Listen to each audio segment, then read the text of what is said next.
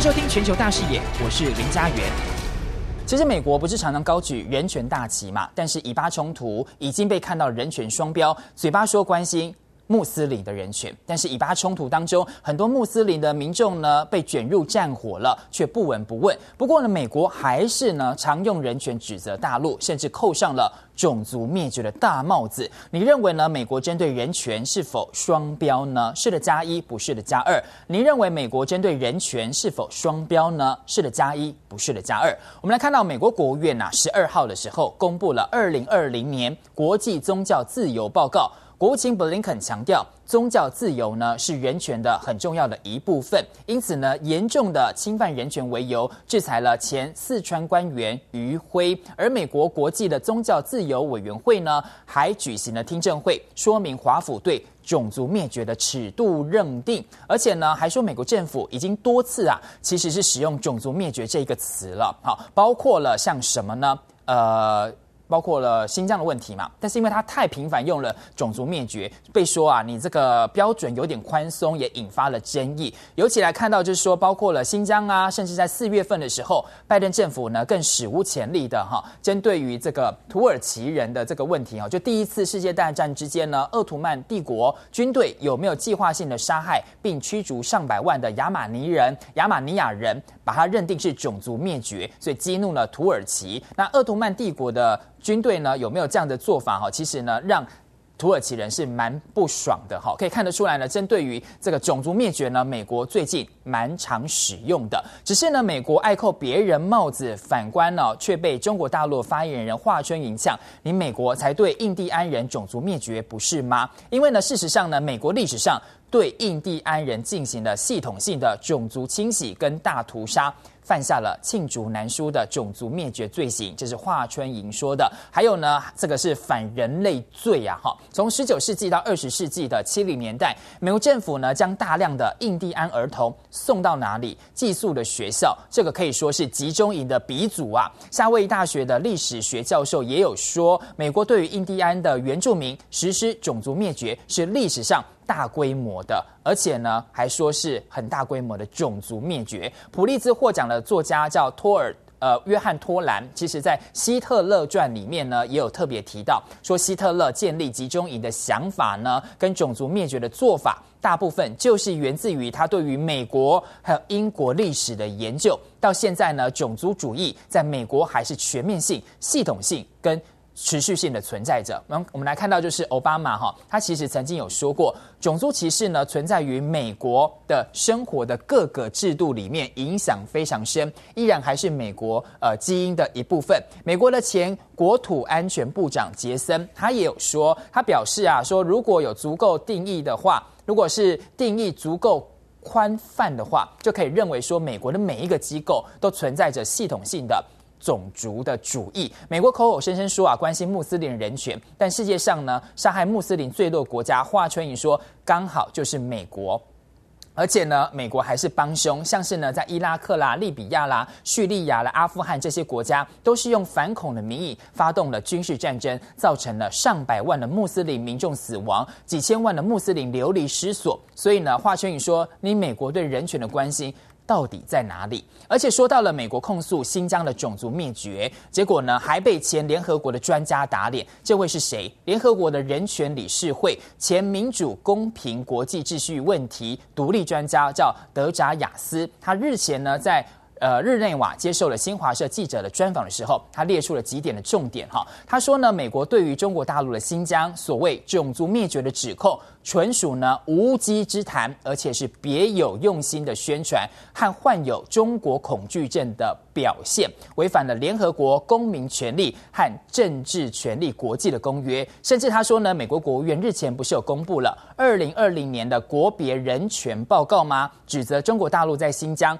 犯下了种族灭绝罪，但是却拿不出来任何证据。之后，美国国务卿布林肯啊，在接受采访的时候，再次的无端声明说中国大陆犯下了种族灭绝罪，遭到了专业人士强烈反对。呃，德扎亚斯呢就说，我很震惊，我期待呢看到美国的人权报告应该会有一些基本的职业素养啊，但是呢他说这份报告可以说是。拙劣不堪呢，哈！而且他还说，种族灭绝罪是在呢防止跟惩治性的灭绝种族罪的公约，甚至呢有精准的定义的。你如果没有大量的证据的话，是不可以任意使用这个术语的。但我们刚刚一开始就说，美国呢针对非常多次的国际事件都说是种族灭绝，好，那他就认为说呢，你没有任何证据之下呢，单方面给对方扣帽子，是极端的不负责任的行为。美国如此呢不负责任的。大搞宣传，其实会削弱自己的权威跟信誉啊。那西方国家呢，掌握了国际话语权，其实常给世界呢带节奏，甚至呢，美联呢，呃，美国还会怎么样？呃，联呃美联社其实还有报道，拜登政府呢，其实考虑到呢，大陆强迫劳动生产的问题，现在还有可能会制裁太阳能板吗？呃，尤其来看到是呢，针对这个问题，大陆外交部发言人华春莹就痛批啊，说这个新疆的问题存在呢种族的灭绝或者是强迫劳动，这都是一个瞒天大谎。前一阵子的时候，美国为首的几个国家还有个别势力来大肆炒作新疆棉花的种植，种植呢有一些强迫劳动。现在呢，他又把黑手伸向了太阳能的产业，但是新疆的棉花是雪雪白的，太阳能呢是清洁的。跟这些人呢、哦，其实是意图跟行动却是非常黑暗的、跟肮脏的。他们呢，就是想要怎么样，尽一切的手段呢，而且要炮制谣言跟谎言，来制造强迫失业啦、强迫贫困啊，或者是强迫产业的脱钩问题，要达到怎么样？要乱新疆，而且呢，遏制中国大陆的。阴谋吗？好，接下来看到就是说呢，不只是美国啊，最近呢拉高了抗中力道的澳洲呢，也是针对新疆问题来开刀了。澳洲智库呢，澳大利亚战略研究所 ASPI 最近有一个新的分析说，新疆地区啊，在二零一七年到二零一九年，它的生育率是下滑的幅度，在近代史上大于任何区域，超过了哪里啊？他说超过了。呃，叙利亚的内战啊，卢安达啦，跟柬埔寨的种族灭绝的期间，甚至呢还说生育率的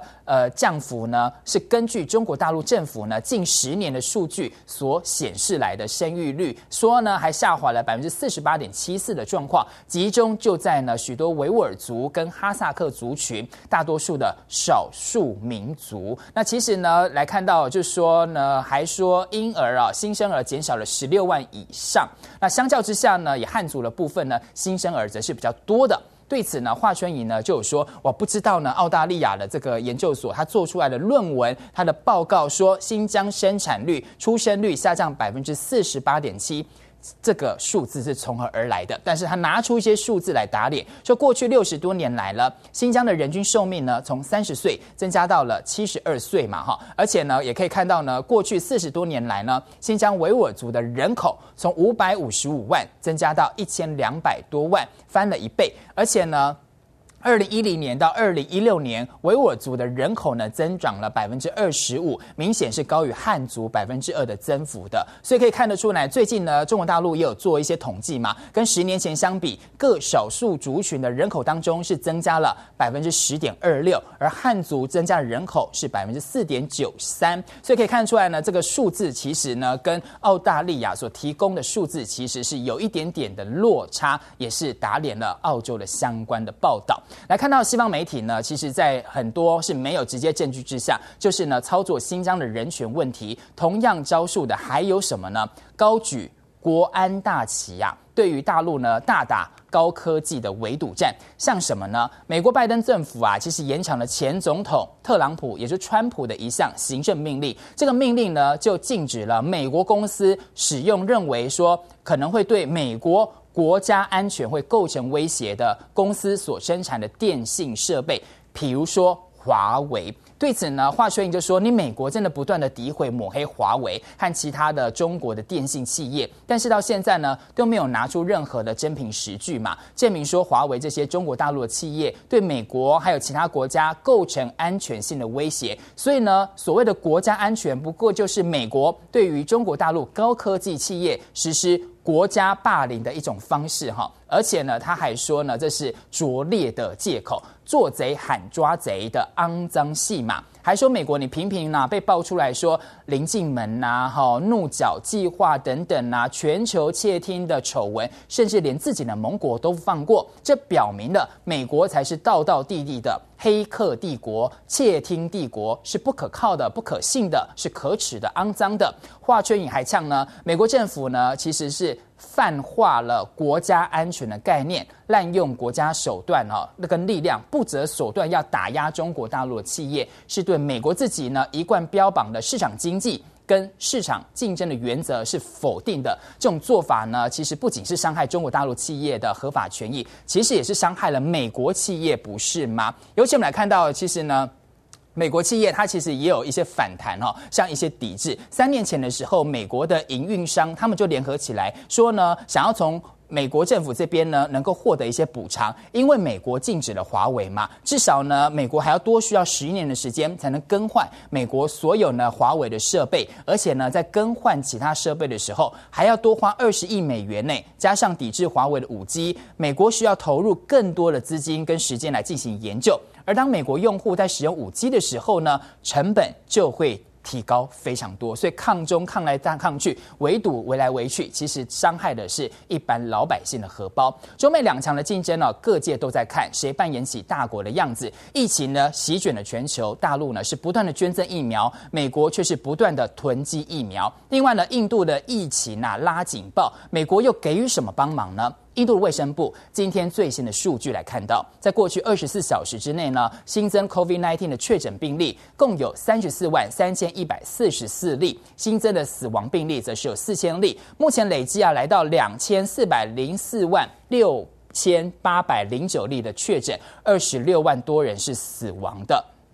那印度疫情这么惨呐、却忙着抗中，甚至媒体呢还不断造谣哦。来看到了印度驻香港的总领事叫韩慧仪，最近接受了南华早报的专访，那呼吁呢大陆要帮助抑制 COVID-19 防疫物资的价格飙升。印度时报却是针对这一段报道加油添醋啊，直接写成印度抗议呢大陆的供应商猖狂猖獗的漫天喊价的行为。其实人家是要呼吁呢，要抑制防疫物资价格飙升，怎么会变成呢？印度抗议呢？大陆的供应商是漫天要价，甚至还在报道当中啊，印度更引述了消息人士说的话，说呢，这个大陆呢导致这个抗疫物资价格上涨，宣称的制氧机贵了四到五倍，甚至还有供氧商随意的取消合约。不过大多数的民众呢，印度民众是不买单的。纷纷指责这一份报道是自相矛盾的，而且呢，印度政府呢还放任人民自生自灭啊！